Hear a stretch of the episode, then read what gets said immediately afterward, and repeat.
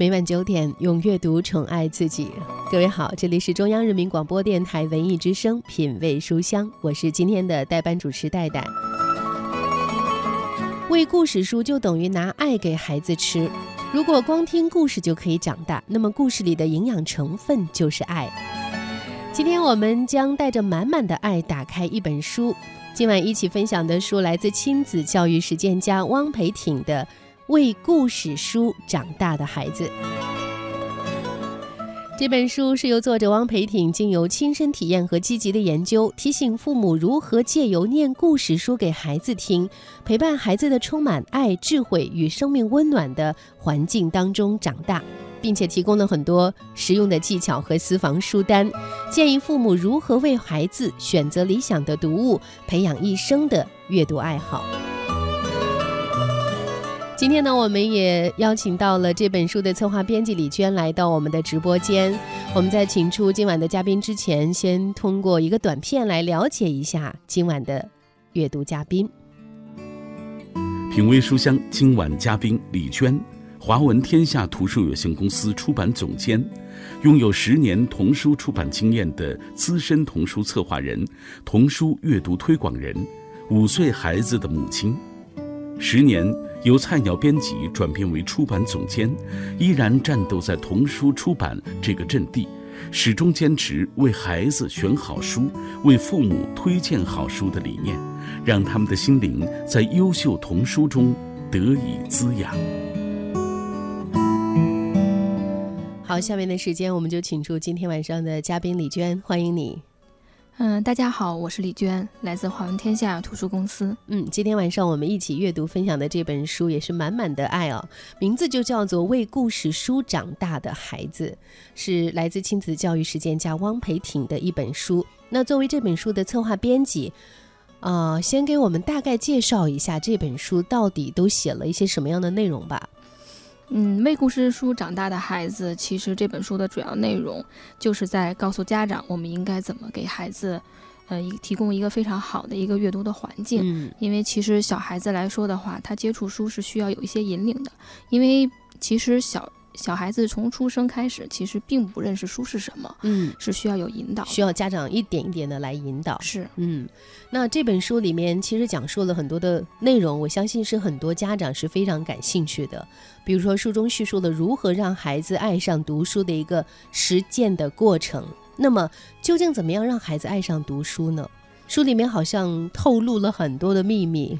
是，呃，他这些秘密呢，实际上我在跟我的孩子。其实，在这个阅读的过程中也会用到，嗯，比如说它里面有说，哎，第一个秘密就是要到处都是书。实际上，像这个概念就是，嗯，你要让孩子认为书其实跟玩具是一样的，不要把书只是界定为书。比如说，你的床头可以放书，就像玩具一样；书架上可以放书，就哪怕我们吃饭的饭桌上，实际上也可以有书。嗯，就是让他处处感觉到这个书跟。普通的物件它是一样的，是需要你去玩玩弄的，是 是是，引导他。对，嗯，也就是说，第一个秘密是到处都是书。是，作者在书里面也写的很多，比如说他的家里面就是到处都摆满了书，让小孩子觉得，哎，这个书是一件特别有趣的东西，你需要去打开它。是，嗯，这是第一个秘密。嗯，那第二个秘密呢？第二个秘密就是说让各种书来露脸。嗯，其实它的概念就是。嗯，就比如说我在操作的过程当中，我的那个卧室里面其实有两个书架，嗯，然后这些书架里面的书其实都是躲在里面的，然后小朋友可能不知道这个书在讲什么，所以我们现在要做的事情就是把这些书以平面的形式给它展开出来，因为小朋友比如说只看书的背面或者什么不知道，但是他看到书书的正面的，就像我我们的这个行话叫书封嘛，就是看到书封上有非常可爱的小动物。色彩非常鲜艳，所以就可以吸引他去把这个书拿下来。可能是颜色，也可能是一个图片，对，就吸引到小朋友了。对对，所以说第二个秘密就是让书露脸，对，就想办法吸引孩子的注意。是，嗯，还有第三个秘密呢？第三个秘密就是，呃，汪培婷的话就说要把书店当成你家的后花园。实际上，刚才我们在进来的时候也在聊这个事情，就是我基本上是每周。最最最短吧，每周也会去；最长也会差不多要两周要去一次书店。嗯，因为你去书店的时候会让孩子，你是带孩子去书店，是是是会带他，因为他现在也比较大，其实选书他自己有的时候也会选，嗯嗯，去让他去直接接触到我如何去选书，喜欢自己的东西，对，嗯而不是说我们每周可能都要去游乐场或者是。对，就嗯把它当成一个娱乐的一个场所。所以在你们家里面，逛书店是每周要做的事情。嗯，基本上每周都会去。嗯，刚才讲到，就是在片花当中也介绍到，李娟是五岁孩子的妈妈。是你从孩子多大开始带他逛书店啊？哦，逛书店啊，嗯那差不多需要两岁左右吧。两岁开始就对对带他逛书店了，对因为我因为我作为编辑是特别喜欢去书店的。嗯有的时候可能，比如说跟先生一块儿去逛街的时候，嗯哎，路过书店就是那种，那种强烈的吸引力，就想去就一定要去看一对，看啊就一定要去书店里看一看。嗯可能孩子也会耳濡目染吧，就跟着就一起去。其实很小的时候，如果说他说第一次进书店，可能我推着车的时候，他还不会走路，可能就已经进到书店，但那时候不叫逛书店，嗯就是陪着我，跟着我一起嗯去而已。嗯嗯嗯我想知道，作为图书编辑，你每次逛书店的时候，你都会关注什么样类型的一些书，或者你是用怎样的一种方式逛书店？说实话，我看到书店的时候，我也会进去。嗯，嗯。其实作为编辑来逛书店的话，它其实带着一两个方式，一个就嗯。是可能比较功利性，也有可能会会看一下这个书看看自己出的书，对对对，哎，一个是呃，是不是看到这个销售人员把我的书摆的很好的位置啊 啊？如果不好的位置，我可能回去要找，哎，你这个书这个位置可能不太好，然后或者说这嗯书店没有我的书，嗯，这是第一个。然后第二个就是带着我就是阅读的这种方式嗯啊，然后我比如说可能最近喜欢啊想去看小说，可能去看看小说现在出了什么新书，然后比如说去看一下哎绘本，比如因为现在有孩子嘛，嗯会。看看有没有新的绘本，就是这个大概是这个样。那如果带孩子逛书店的话，你会带他怎么样去逛书店呢？他毕竟那么小，嗯，其实我倒没有，呃，特别就是非要说我我怎么去带他逛书店，进去就好了，嗯，就只要进到那个地方，他能够就是就在那个氛围里面，，对对对，因为进去之后，小朋友都在看书，或者家长嗯。都会，呃因为有童书的地方的这个氛围都特别好，比如说有非常软的这个沙发，嗯，然后或者是哎这个环境很好，有的就会看到就是爸爸或者妈妈抱着孩子在一块儿阅读，嗯，就他会就是情不自禁的会融入到这个环境里，嗯，对，现在很多书店都有童书区，是，嗯，这也是书里面透露的第三个秘密，就是将书店当成你家的后花园，没事儿就去逛一逛。对。那还有第四个秘密是什么呢？嗯，第四个秘密其实特别有趣了，就是要给孩子一个不睡觉的特权。其实他的意思就是因为所有的小朋友都不喜欢睡觉，因为你嗯像我们回头回就回忆我们小时候的时候，谁愿意去睡觉？嗯，呃觉得睡觉好浪费时间，对 对觉得我还没有玩够呢，为什么要睡觉？，对，所以就是要给孩子一个不睡觉的特权，就是嗯比如说像我晚上的时候，基本上八点半我就嗯会跟这个我的孩子就说说啊、我们要刷牙洗脸睡觉了。嗯啊、但是你可以，我们今天讲不讲故事？他一听讲故事，他就觉得他不用睡觉了，特别开心。我要讲，然后我说他就会问我们今天讲几本，然后就是在他的心里面在想，反正不要让我睡觉，干嘛都行，对吧？对 所以你选择，你会告诉他你是选择听我给你讲故事，还是选择睡觉？是所以孩子基本上应该都会选择对对，没几乎是没有孩子对没有孩子选择说我要睡觉，几乎是没有的。嗯，嗯，然后就正好趁着这个时候就去给他阅读。嗯，嗯。那这个时候你会花多长的时间给他阅读呢？就是睡前的时候。嗯，主要是看睡前的这段时间。如果嗯说时间比较早，其实还有一个原因，就是因为他第二天要上幼儿园，啊，我就会考虑到他不能睡得太晚，但是你还要给他留出这个阅读的时间。所以嗯我一般情况下，比如我希望让他九点半就要关灯，所以我一般提前一个小时，八点半我就要告诉他我们刷牙洗脸，嗯，然后洗完脸之后我们就开始阅读，大概会我会呃大概的时间差不多四十分钟，我基本上是这么安排。然后这看这四十分钟到底能读几本，我有时候告诉他说，如果你咱们八点半睡觉，你可以读五本，然后你九点钟睡觉，你只能读三本。嗯，他就他这时候就很紧张，因为他希望能读更多的书，他就愿意去早睡。嗯嗯，有的时候我会有这种方式来。如果说时间特别短，有的时候比较忙加班，我有时候加班可能八点九点才到家的时候，但是不管加班到多晚，只要还要回去，孩子还没有睡觉，至少要读一本，嗯，这是需要坚持的。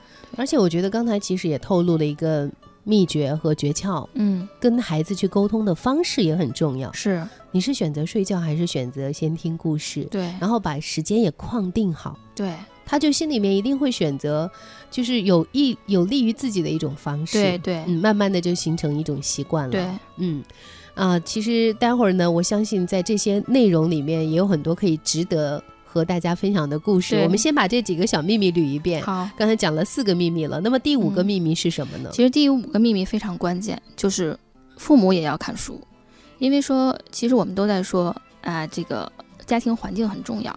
实际上，家庭环境体现在哪里？其实体现在我们的父母的这种行为。嗯，就我们的时候，有时候教育说教育孩子，其实也会说父母是什么样，孩子就是什么样，其实就是这个样子。比如说，如果你在家里总是在玩手机、看电视，然后或者在做别的，那孩子一定不爱读书，因为他是在模仿你。嗯，所以我基本上就是，哪怕是我在看我的 Kindle 就电子书的时候，我也会告诉我的孩子，我就说我妈妈现在是在看电子书，嗯，对你不能让他认为我并不是在玩儿。对，我就是你一定要告诉他对。然后其实我先生有一段时间其实也是在经常会玩手机，嗯，然后会对这个孩子的阅读会忽视，当时是大概两岁左右，然后我也会告诉他，我说你要花时间给孩子阅读，然后他有的时候也会不耐烦，但是我告诉他，呃，其实一本书绘本没有那么多字，只需要三分钟，嗯，也就是你。比如说你哎回个短信的时间或者是什么，嗯当他真正实践的时候，发现哦，真的还挺容易的。那你们在这个实践的过程当中，比如说在夫妻双方还有家庭氛围当中，有没有会产生一些分歧？关于让孩子阅读这件事情阅读倒真还没有分歧，呃，因为我先生也是做出版，啊，但他只不是做报纸，所以嗯他也知道这个阅读的重要性，但他有的时候会犯懒，嗯，这就是可能爸爸跟妈妈之间的区别，因为爸爸、因为妈妈是比较耐心的这种，可能爸爸耐心可能没有那么对，我就意识到这本书里面，像今天晚上我们分享的这本汪培挺的这本书里面，他其实也特别把爸爸也要陪孩子读故事书是这个章节特别拎出来了。，对嗯，所以很重要，是不仅仅是妈妈的事情。，对对继续我们的秘密吧。啊，然后再说这个第六个秘密啊，第六个秘密其实就是说要。呃，花超出想象的钱来给孩子买书。嗯。啊、这个其实也还是花超出想象的钱，是，所以就是是为什么会这么说？因为嗯。比如说现在的家长就会给孩子愿意花非常多的钱去买很多的很昂贵的玩玩具，嗯。那比如说乐高的玩具，它非嗯常贵，大几百块钱。嗯然后或者是有有女孩子的就会买非常漂亮的衣服，名牌，嗯，对吧？然后买或者是玩具、是布娃娃，对对，可以就是比如说会还会把自己买的这些什么 iPad 会给嗯到孩子，嗯是他不他不会觉得这个钱花的很多，但是一到买书的时候，他们就会犹豫，这是嗯现在很多家长就甚至会觉得几十块一本的书很贵，对，因为他们会觉得小孩子的书也没有多少字，嗯，对就没有养成一个消费的观对念，对对，嗯，所以我们要就是转变这个观念。嗯。其实你要投资在阅读上的这个钱，其实是非常值得的，嗯要比你买一条裙子或者是买一个机器人要重要的多。嗯，嗯，花超乎想象的钱，所以这个书里面如何让孩子爱上读书的实践过程，分为这六个秘密。如果这个六个秘密大家都做到了，相信孩子也会爱上阅读的。那这里是品味书香，今天晚上我们一起分享的书来自亲子教育实践家汪培挺的书《为故事书长大的孩子》。刚才我们听到策划编辑李娟也是跟我们先透露了如何让孩子爱上读书这样的一个实践过程，也是书里面透露的秘密。现在呢，我们就打开这本书，我发现作者呢是这样写的，就是尤其是在开场的时候，比如说他会写到，嗯，看这本书的父母毋庸置疑的一定会非常的爱自己的孩子。但是我想传达这些教育理念的最初动力是自己在教养孩子的路上，在为孩子付出爱的同时，深深的感觉自己也得到了爱。就是这份一直在我的心中不期然出现的满足和快乐，才是我希望全天下父母也能得到的东西。比如，作者还写到了生活周遭比比皆是竭尽所能爱孩子的父母，却常常爱得愁眉苦脸，甚至痛苦不堪，完全没有养孩子的乐趣可言。在我持续帮孩子念故事书两三年之后，当我开始纳闷为什么姐姐弟弟如此不让我操心的时候，突然发现了念故事书与教养孩子的关联性。这本书就是本着我的发现，然后想要大声的对全天下的父母说：你一定要念故事书给孩子听，因为它不仅简单好用，而且呢，在为孩子付出爱的同时，自己也得到了满满的爱。中国父母不自觉的一代比一代的去追求未来的幸福和快乐。小时候，父母要我们用功读书，因为用功读书以后就会有幸福快乐的日子。真的去用功读书的孩子，最后有没有得到幸福快乐呢？通常还没有来得及幸福快乐，自己又有了下一代，于是又开始了另一个要孩子用功读书的循环。一代传一代，到底是谁得到了幸福快乐？没有人，因为大家都活在追求那份幸福的未来的快乐当中。我发现这是一个人生的盲点，所以从孩子出生的那一刻起，我就把握每一天，好像机会明天就要消失了一般，开始享受属于我和孩子的幸福和快乐。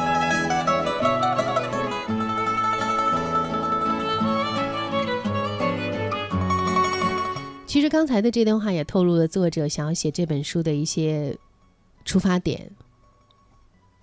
那刚才我想知道你在做这本书的策划编辑的时候，都经历了一些怎么样的故事？怎么样选取了这些内容，然后呈现在这个书里面？嗯，其实呃，作为汪培婷老师的这本书的策划编辑，还是蛮开心的一件事。呃，当初第一次知道这个作家的时候，大概是七八年前。嗯，当时其实我还没有孩子，嗯，但是只是从一个编辑的角度，然后看到了他的一些文章，非常喜欢，觉得可能跟我现在的工作比较比较符合，然后想要去联系他，但是很久都没有联系到。但是当后来我知道他其实这个书已经出版了，已经出版，然后我大概会想到他大概会，哎，五年五年之后他的版权就会到期，但我一直都会追着这个作家，因为我知道他还有其他的书。所以就是一直在联系他，大概很再往后的话，差不多我有了孩子，嗯，然后后来再去阅读他的书的时候，那种感觉是完全不一样的。能不能讲一讲，就是在没有孩子之前读他的书和有了孩子之后再读他的一些文字的时候，有什么样的？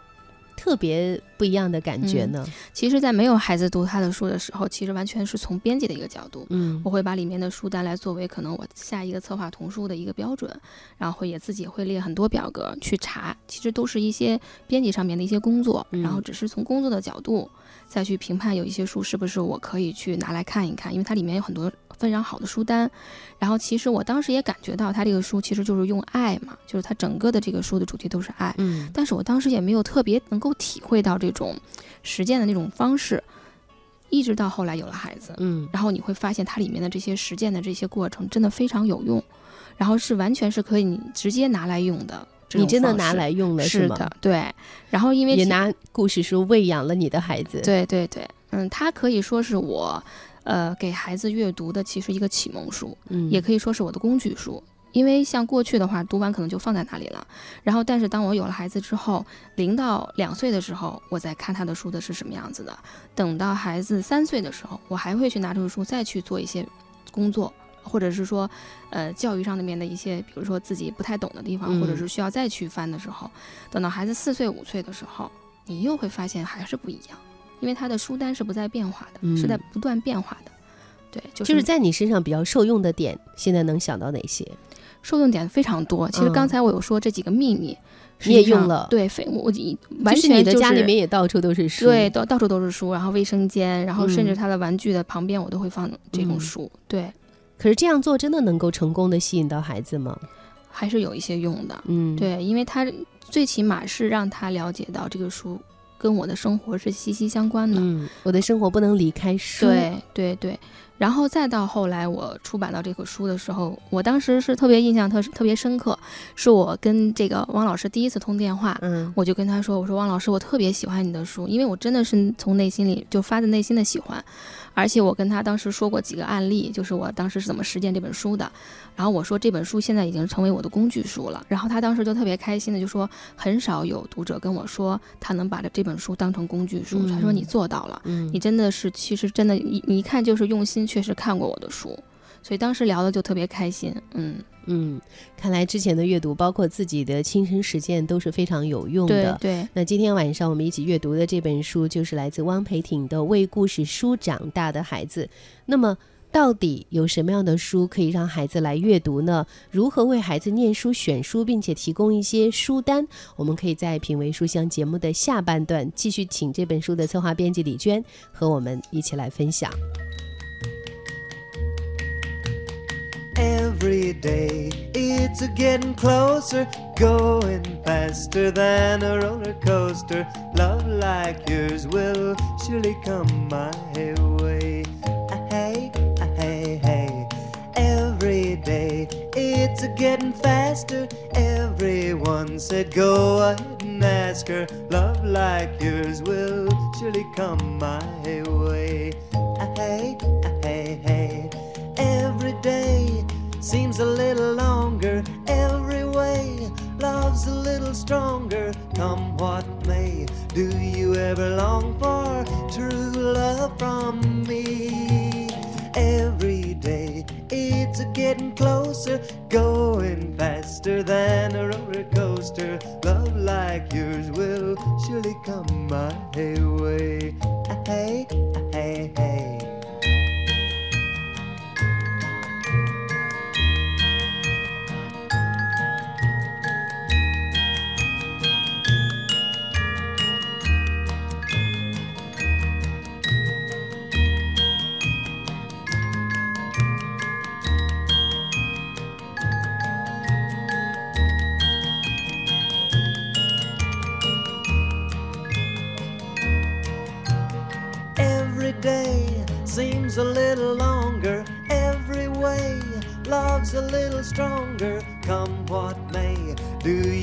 Long for true love from me? Every day it's a getting closer, going faster than a roller coaster. Love like yours will surely come my way. Hey, hey, hey. Love like yours will surely come my way. Every day it's a getting closer, going faster than a roller coaster. Love like yours will surely come my way. Ah, hey, ah, hey, hey. Every day it's a getting faster. Everyone said go ahead and ask her. Love like yours will surely come my way. Ah, hey, hey, hey. Every day seems a little longer. Every way love's a little stronger. Come what may, do you ever long for true love from me? Every day it's getting closer, going faster than a roller coaster. Love like yours will surely come my way. Ah, ah, hey, hey, hey.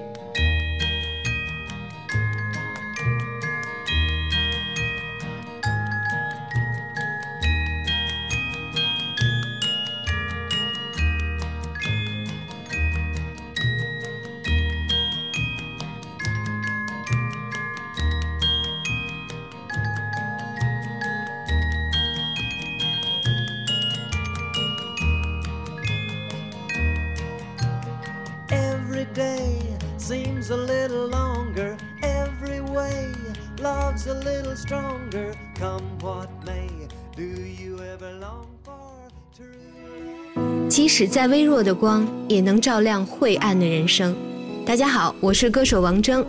周日晚二十一点，我和主持人戴戴一起在《品味书香》特别版朗读者节目里，和您一起朗读分享日本作家狄元浩的书《海边理发店》，一起抚平留在时光中的爱与悔恨。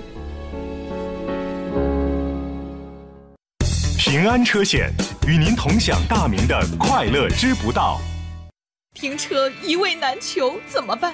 车辆违章没有时间处理怎么办？怎么办？平安好车主帮您办，查违章、查保单、办理赔、找车位、买车险，违章缴款年检代办，道路救援一键挪车。您只要动动手指，平安好车主帮您全搞定，让您的出行省时更省心。还可以在车圈与百万车友一起畅聊车里车外大小事。您还在等什么？快来开启平安好车主生活吧！平安保险，省心省钱。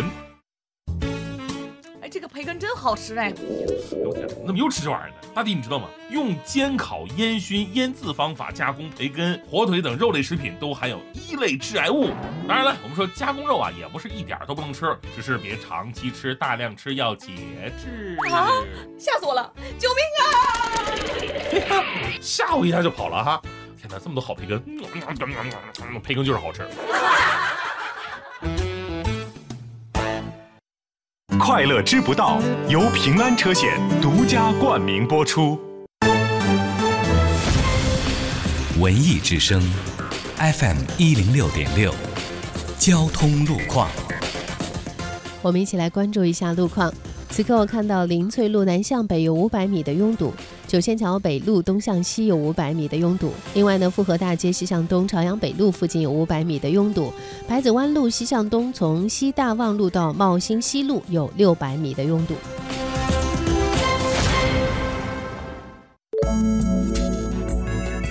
文艺之声，FM 一零六点六，天气预报。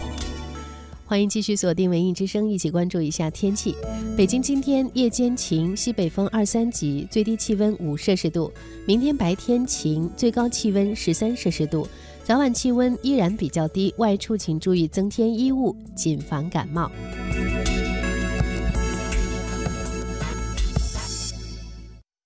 海洋的快乐生活。你说按咱们中国人的传统，婚后夫妻二人中一定有一个是管钱的，另一个人呢，就是每个月适当的领取一些零花钱。但是我们家从来不这样，我们家非常民主。我跟你们说，我跟我媳妇儿，我们都是赚来的工资存到一块儿，然后一起领取自己每个月需要的开支。你比如说我吧，我每个月都会领到一些一笔零花钱。那我媳妇儿呢，每个月会领到买衣服的钱、买鞋的钱、买包的钱、买化妆品的钱、买零食的钱和零花钱。想要更多香料，敬请关注每晚五点《海洋现场秀》。一些网络贷款平台通过无需担保、无需资质等方式欺骗在校学生办理高息贷款或借现金。北京银行提示您：拒绝校园贷、现金贷，营造健康学习环境。金融知识进万家，安全相伴你我他。五谷杂粮，均衡摄取，不偏食一色，五脏俱养。金融产品综合配置，不独持一类，如五谷，富养人生。至北京银行签约理财，配置资产有惊喜。详询网点，投资需谨慎。中央人民广播电台文艺之声，FM 一零六点六，生活里的文艺，文艺里的生活。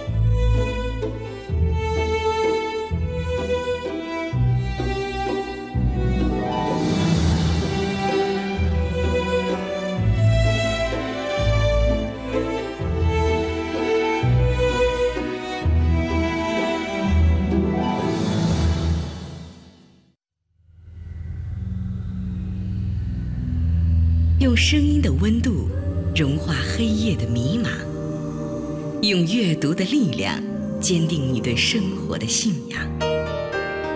每晚九点到十点，品味书香，讲述书卷之中那从手边流淌的岁月，讲述书卷背后那熠熠生辉的时光。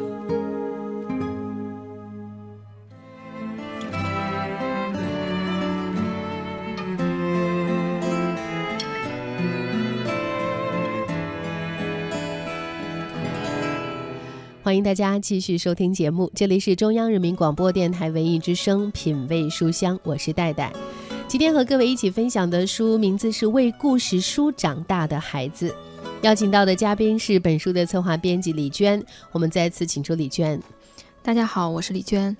这本书的名字叫《为故事书长大的孩子》。说实话，看到这个书名，我挺羡慕现在的这些孩子，是可以有父母。陪伴他们来阅读，或者是讲故事给他们听。可能在我很小的时候，父母实在是没有时间，也没有经验，还觉得我每天要给孩子讲故事。对，实际上是没有这个，压根儿就没有这个意想法，对，对没有这个意识。所以现在的孩子还是挺幸福的。是，嗯，那到底怎么样给孩子来选书，给孩子讲故事呢？这本书有告诉大家吗？呃，其实蛮丰富的。嗯嗯、比如说它里面会讲到我我应该到底怎么给孩子来选书。嗯，比如说从选书的角度来说的话，它其实也还。嗯，特别有一个有趣的就是，他是不建议，就是包括我自己也是这样认为啊。一岁以下的小朋友，实际上不要是选特别多的书，因为这样比较浪费。因为一岁的小朋友，一岁以内的小朋友，他非常快就长大了。嗯所以一岁以内，主要就是让孩子先去认识书是什么，啊而不是说让他就非要去读故事或者就嗯就是嗯大概这个阶段是需要做这个事情。就先要对书本有有一对个基本的认知，对对对，就让他嗯知道、哦，原来这是书就够了。嗯，所以在这个方面不用选那么多的书。嗯。嗯、再有一个呢，就是选书的时候，我们也避免会遇到几个问题啊，嗯。就是比如说，我们不要去选那种画风太卡通的，啊嗯，然后也不要去选那啊种、不要选画风太卡通的，对对，然后但是基本上大家会想到给小朋友选书，一定会去想，哎，这个很卡通，然后嗯。适合小孩子啊。嗯，当然卡通会有很很多方面。实际上我说的这个画风太卡通，而是嗯。说，比如说像，嗯其实我不太建议大家去看什么样的绘本，就比如说像迪士尼的这种嗯。影视同期的绘本，嗯。因为它其实，呃，这个画风它只是一个单独的一个线条，然后颜色搭配其实也不是那么好，嗯。所以我是建议家长要选择画风美一点的，就是嗯从美的角度来去选。就是从小要培养孩子的审美。对对对，其实像你看，呃，日本有一个作家叫松居之，他有一本嗯书叫、呃叫嗯叫《幸福的种子》，啊嗯，然后他其实这本书里也在强调如何给孩子来选书，也提到了这一点，嗯就是小孩子的美是要从小来培养的。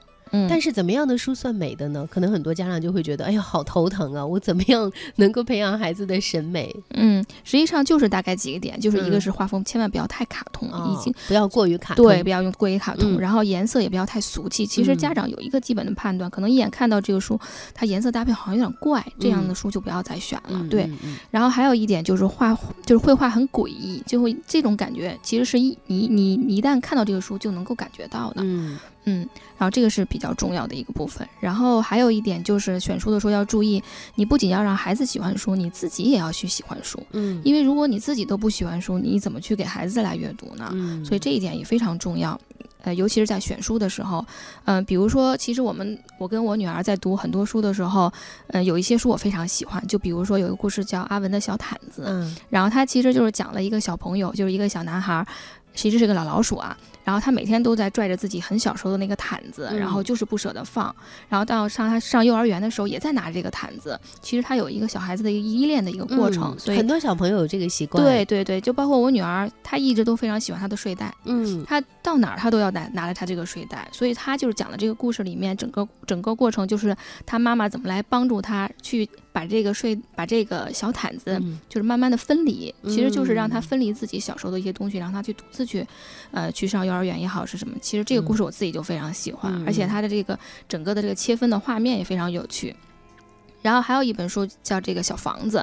其实如果说让小朋友自己去选的话，他一定不会去选择这个故事，因为他的故事的画风非常古朴，对它嗯很古朴的对很一个故事古朴的一个故事，嗯对。然后它整个的这个呃，其实你会感觉到这种故事是历久弥弥新的。小房子讲了一个什么样的故事，孩子不会选，就是嗯其实主要是画风的问题，画风对它的嗯画风很暗淡，哦实际上是很淡暗淡的。然后它的这个封面其实上就是一个小房子，然后环绕在这个 树木里当中。其实像这种的不是特别吸让小孩子去吸引的，但是它的整整个故事是很好的。嗯它主要就是讲这个小房子原来它是在这个森林里非常开心，然后后来经过一个时代的变迁，它的这个周围从森林然后变成了呃高楼。然后高楼会有很多的，比如说工业的一些污染，然后导致它慢慢的这些绿色都不见了，天空也不见了，然后一直到最后，他这个房子的这个孙子的孙子的孙子，然后去把这个呃把这个把他这个小房子后在后来就挪走了，一直挪到了他非常开阔的这个，可能跟他小时候的这个周围的环境又相似了，他又看到了绿色的哎田园，嗯。还有一些比如说蓝色的天空，他就开心了。其实他讲的是这个故事，但是你让小朋友一定不会选。嗯，但他你你有没有觉得我讲完了之后，你会觉得这个故事还还挺有趣的对，还挺有趣的，对对，而且会会有一些就是很很很好的一些意义在里面。嗯。那所以在这本书里面也讲述了很多选书的方法，对也提供了很多私房的书单，对怎么样给孩子选书？我相信嗯这也是很多家长特别头痛的事情。对，嗯，今天晚上我们一起分享的书来自汪培挺的书，名字叫做《为故事书长大的孩子》。那我们要分析一下这个书名“为故事书长大的孩子”，所以在选书的时候一定要选择一些故事书给孩子，对吧？是是。呃，因为其实小朋友对于小朋友来说，肯定是那种故事情节非常好玩、有趣，他才会喜欢，而不是说像比如说，呃，如果没有什么故事情节的那种书，可能他不太喜欢。嗯嗯，其实就是首选的话，还是以故事书为主。那所以读故事书到底对孩子有哪些帮助呢？嗯，这本书里面也有没有告诉我们一些答案？嗯，其实说实在的，这本书并没有非常功利的告诉你，嗯啊，这个我这个读这个书，你的小朋友会怎么样怎么样？没有，他只是在潜移默化的告诉你，你一定要给孩子阅读这件事情，其实是在给孩子付出爱，其实是一个爱的过程。嗯嗯。也就是说，他其实告诉家长，你要每天给孩子读故事，选故事，选一些好的故事书给孩子。这个过程就是你陪孩子一点一点在成长的过程。是是是，对，因为小朋友可能你想他一辈子可能就这一段时间是需要你来陪伴他的。嗯，你想一想，你如果错过了这个陪伴的时间，你以后可能不，以后都不会再有了。嗯。品味书香，今晚分享。为故事书长大的孩子，为故事书就等于拿爱给孩子吃。如果光听故事就可以长大，那故事里的营养成分就是爱。在为故事书长大的孩子中，亲子教育实践家汪培挺经由亲身体验和积极研究，提醒父母如何借由念故事书给孩子听，陪伴孩子在充满爱、智慧。与生命温暖的环境中成长，并提供使用技巧与私房书单，建议父母如何为孩子选择理想读物，培养一生的阅读爱好。请付出爱心、耐心与实践，为孩子的每一天多添加几个精彩故事，让他们的童年更加快乐，人生更有滋味。这里是品味书香，来自中央人民广播电台文艺之声，我是戴戴。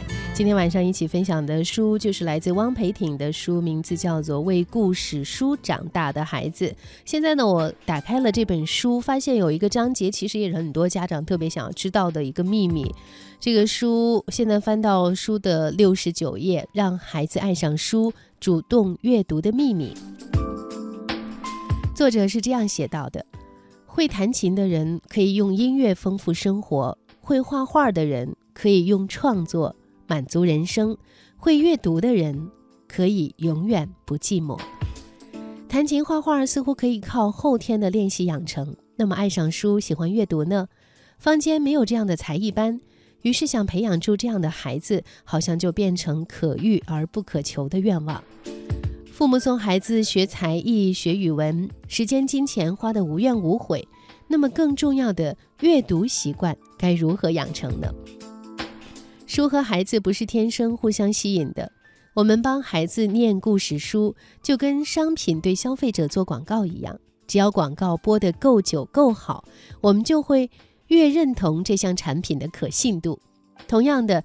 只要父母的故事念得够久够多，孩子就越能发现书本带给他们的愉悦感觉。让孩子爱上书、主动阅读的秘密在哪里？就是父母不间断地帮孩子念故事书，而且从越小开始越好。就这么简单吗？没错，而且这是父母最积极主动的做法。积极主动是事情成功的基石。教养的工作不能光空想而不力行。如果只是听天由命的想靠老天爷送我们一个天生爱书、喜欢阅读的孩子，是很不负责任的。刚才念到的这段是作者在书里面写到的内容。那么，到底怎么样让孩子爱上阅读？你觉得需要花多长的时间，能够培养一个孩子真正爱上阅读呢？嗯，其实要说都要用多长时间的话，倒是这个没有一个确定的一个时间的一个概念。但是只要你坚持，我敢说一定会见到成效。嗯嗯，拿你来为例吧。嗯，做了童书十年的时间，然后也是一个五岁孩子的妈妈。你自己的孩子，比如说你刚才也讲的，其实借助因为自己做童书很多年，有很多的经验用在了自己的孩子身上。你花了多久的时间培养他真正爱上阅读了？呃，其实我从从孩子很小的时候就有这个意识，让他去接触这个书本。嗯，大概我从他八个月的时候吧，嗯，就会给他买一些纸板书，就是我刚才前面提到的，要让他了解什么是书，嗯啊，慢慢的，然后再去阅读，然后差不多几乎是我不，我其实不太在乎他到底能不能听懂，嗯，其实我在乎的是我阅读出来这个东西。我就是做了八个月开始你就开对始给他读故事书了是对吗就读很简单，嗯啊，很简单。然后我当时读的是小鼠波波这一套，嗯然后后来有很多朋友来问我，呃，有推荐这个一岁左右的孩子来读书的话，我基本上会推荐这一套，嗯然后就是慢慢的，他就是你你需要坚持。嗯，有的时候家长会觉得，哎呀，我可能读了一读了一会儿，然后孩子不喜欢就把书扔掉了，这是最就是非常多的家长遇到的问题，然后他的自己的耐心就会受挫，就包括我有我有我有的我有的时候我的同事也会跟我说，哎，我们家孩子不喜欢读书怎么办？我说你是因为没有坚持，嗯你一定要去坚持。然后还有的时候一定要注意的一点就是，你不要在孩子专注于另外一件事情的时候，非要把他拉过来阅读，嗯这样子他反而会对阅读产生排斥。那这个有什么样的技巧吗？呃，对，比如说我刚才就是提到了，就是嗯他不喜欢睡觉的时候，哦对吧？你要给他一个让他不睡觉的理由对对对，我你可以不睡觉，那我们这个时候听故事吧。对对，你比如说，对你不能在你你你不能在他看电视的时候，嗯，比如看动画片，嗯你告诉他我们来读书吧，那他一一定是对，一定是排斥的，所以哦要讲究这个方法。嗯嗯，然后其实跟阅跟孩子阅读的过程当中，其实有一些小的一些感悟，孩子他的这个阅读的能力，你是不能你是不能去低估的。呃，为什么这么说？其实我们总是说，哎，我们要给孩子读一些非常简单的或者什么，但是你要知道，听这个过程要比你看是要超前的。嗯就比如说，呃，孩子曾在五岁的时候，你可以给他读八岁的一些文章，他能够听得懂，就超前选一些。对对对，听这是听的过程，嗯因为你让孩子去读八岁孩子的这个书的时候，五岁孩子可能他认字有对限，对对看不懂，对，但是他一能听得懂。对对对，所以就是听一定是超前的，我们要嗯注意这一点。嗯所以我有的时候选书的时候，也会去故意的去。给他去挑一些他平时不太阅读的一些类别啊，比如说我我最近也在给他读，呃，吉米老师的一本书，叫《嗯闭上眼睛一下下》。其实这本书不同于他之前所有读过的书。其实一开始我有点犹豫，嗯我怕他接受不了，他听不对懂对对对，听不因为进去对，因为我们所有人呢对吉米老师的概念就是他的这个书很哲理化，嗯，然后可能不是那种故事性非常强的。很多大人很喜欢。对 对对，然后我帮我给他读这本书有八十多页，当时嗯我真的担心，但是读完了之后发现他接受能力完全 OK，嗯，对，然后包括它里面有很多富有哲理的一些话，他都能够，而且他就比如说阅读了两个星期，他孩子有一个特点，就是嗯他一旦喜欢上一本书，他会让你每天念。每次需要念多少遍？嗯，这是非常就是很普遍的一个现象。所以有的时候家长会问我说：“哎，我孩子呃一本书让我读六遍。”我说：“你一定要去读，嗯你一定要不要排斥。这我觉得这其实也是阅读的意义。对很多时候真正爱书的人是一遍一遍读的。对，其实反倒这些习惯小朋友是一直有的。对对对只是我们已经习惯了，嗯，对快餐式的生活。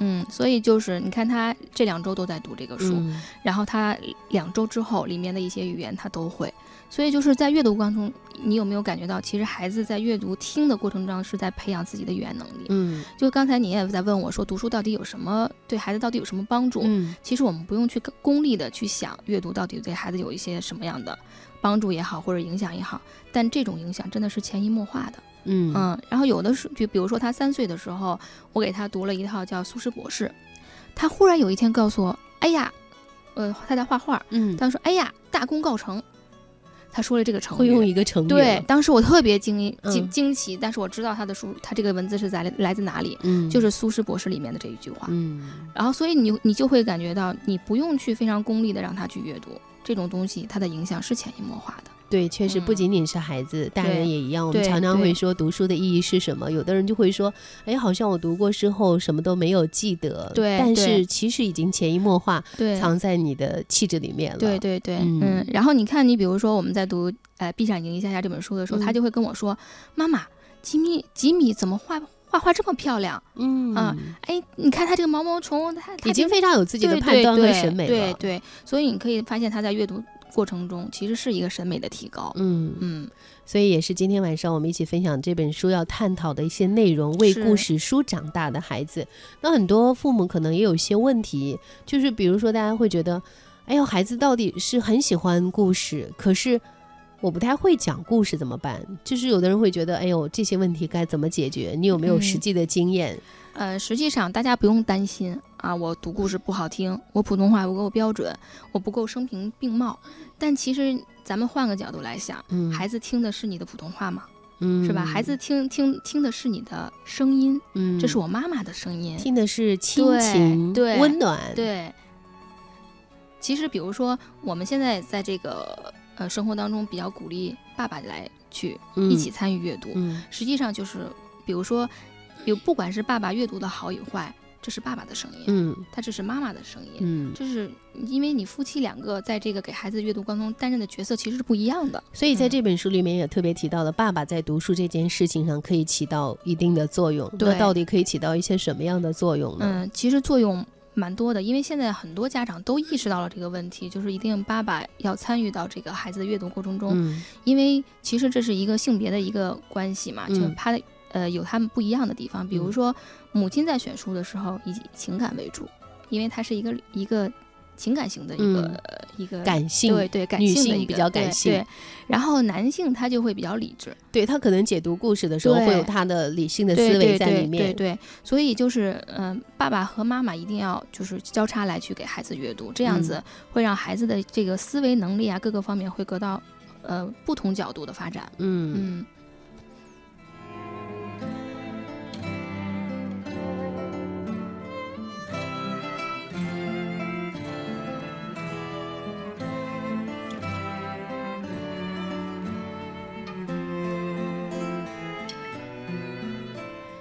好的，这里是品味书香，来自中央人民广播电台文艺之声。今天晚上我们一起阅读分享的书来自汪培挺的一本书，名字叫做《为故事书长大的孩子》。今天晚上节目邀请到的是汪培挺这本书的策划编辑李娟。那为故事书长大的孩子。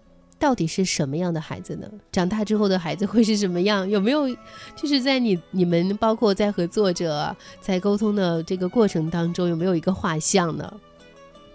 嗯，要说长大以后的孩子，其实我还真没有想过。嗯嗯，然后就是有的时候，呃，别人会问我哈，同事也好，朋友也好，就说，哎，你会对你孩子未来的这个职业或者是怎么有一个期待吗？我说从来没有。嗯，我说他只要开心就好。嗯，然后包括现在有我有很多同事，然后会给孩子报很多班，就比如说舞蹈班也好，或者是英语班也好。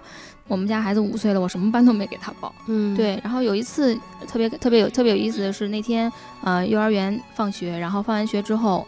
我就跟我先生带他一块儿去吃了麦当劳，嗯，然后然后又去这个呃游乐场去带他去玩，然后又看了很多书回来。那时候差不多晚上八九点了，然后在电梯里碰见了他的同班同学，然后他的同班同学还背着个小书包，说他刚刚学完英语回来，嗯，然后当时我我的感觉就是这个孩子好辛苦，嗯嗯，我当时就是这种感觉。我当然不能说就是现在的这个。各种培训班不好或者怎么，但是从我的我我的角度来说，我觉得童年一定要过得开心一点，然后让他充斥着这种阅读的这种这种氛围里面，可能会比呃上各种班可能更轻松一点吧。嗯，可是现在真的很多家长一定会给孩子选择各种各样的兴趣班、培训班，对，然后每个周末都忙忙得不得了。对，嗯，你真的能沉得住气吗？我我感觉我还好。对，什么？你没有也没有觉得我的孩子跟其他的孩子不一样？嗯，倒也没有，嗯，倒也没有，因为你看，呃，刚才说到了这个为故事书长大的孩子，其实汪培婷还有一本书叫这个，嗯，培养孩子英文耳朵。实际上，我倒觉得有一些家长可以，就是尤其是给孩子报了英语班的。倒是也可以看看，去看回头看看这本书。实际上那本书的这个内容也蛮适合现在我们的家长的这种英语的给孩子学习英语的这种需求。你会发现，嗯，不一样的内容。嗯，刚才其实你也提到了给孩子报兴趣班这件事。对，其实很多家长之所以给孩子报兴趣班，其实自己他本身也很累，因为他要送来送去的，然后要各种的关注。这也是很多家长的一个心情，希望孩子成龙成凤，是父母非常正常的一个期待。好像这本书里也给了大家就是这个问题：一个答案，就是到底从哪里下手去做，能够让自己的孩子成龙成凤？书里给出的答案是什么呢？嗯，其实不要期待孩子以后会成龙成凤。嗯对，包括我们的阅读，其实也不要让它是一个功利的行为。嗯，对，其实就刚就比如说他这书叫《为故事长大的孩子》，实际上他就是拿爱给孩给小孩子吃，你只要。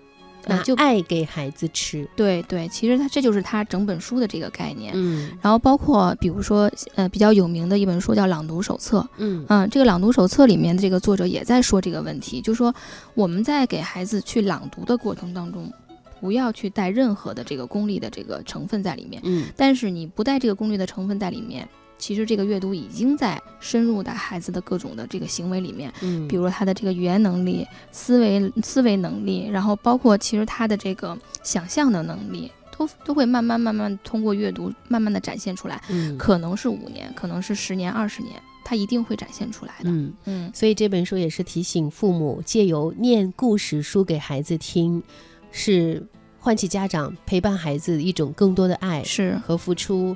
其实它也是一种智慧。对，嗯，好，也希望这本书能够给大家不一样的启发。也谢谢今天晚上这本书的策划编辑李娟来到我们的直播间。节目之外，大家可以找来这本书来阅读一下，为故事书。长大的孩子，大家可以自己去看一看到底怎么样挑选一些书，怎么样让自己的孩子真正从小爱上阅读这件事。